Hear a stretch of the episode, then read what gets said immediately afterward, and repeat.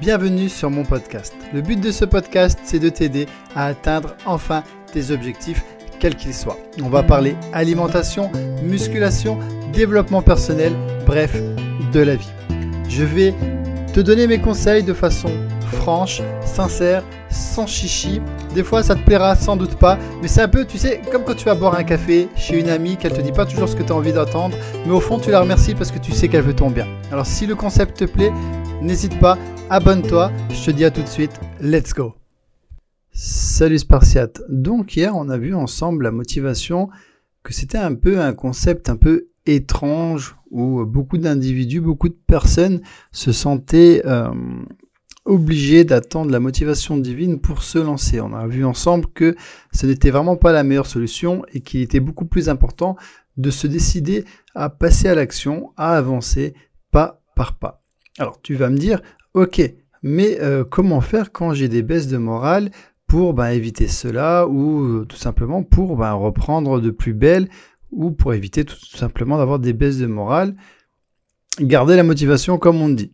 Alors, j'ai plusieurs astuces que je mets en pratique avec mes élèves en coaching personnalisé ou que je conseille à toutes les personnes qui, ont nos programmes, mais je vais te donner quelques astuces là maintenant tout de suite.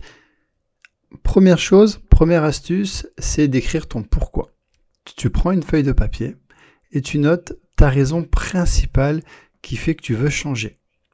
Et, ensuite, en dessous, tu mets 5, 6, 10 autres raisons supplémentaires, un peu moins importantes, mais euh, qui, qui font que tu as envie de changer. Exemple, première raison, euh, j'ai envie de me sentir mieux dans ma peau. Deuxième raison, j'ai envie de plaire au serveur du coin. Troisième raison, je veux plaire à mon mari. Ouh là là, pas bien.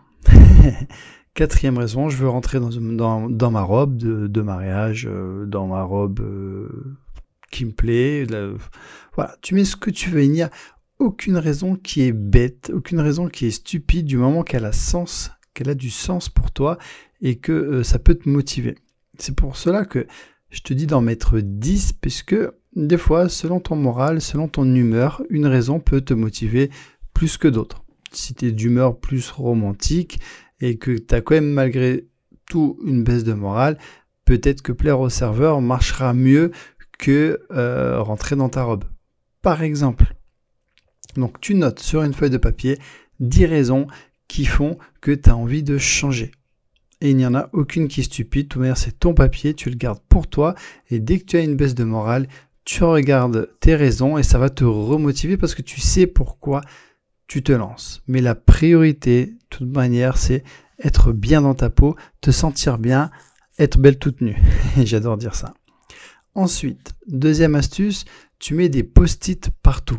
Des post-it motivants ou des post-it plus ou moins un peu négatifs, genre euh, sur la porte du frigo, tu mets attention ne craque pas sinon tu vas être une baleine. J'ai des clientes qui mettent ça.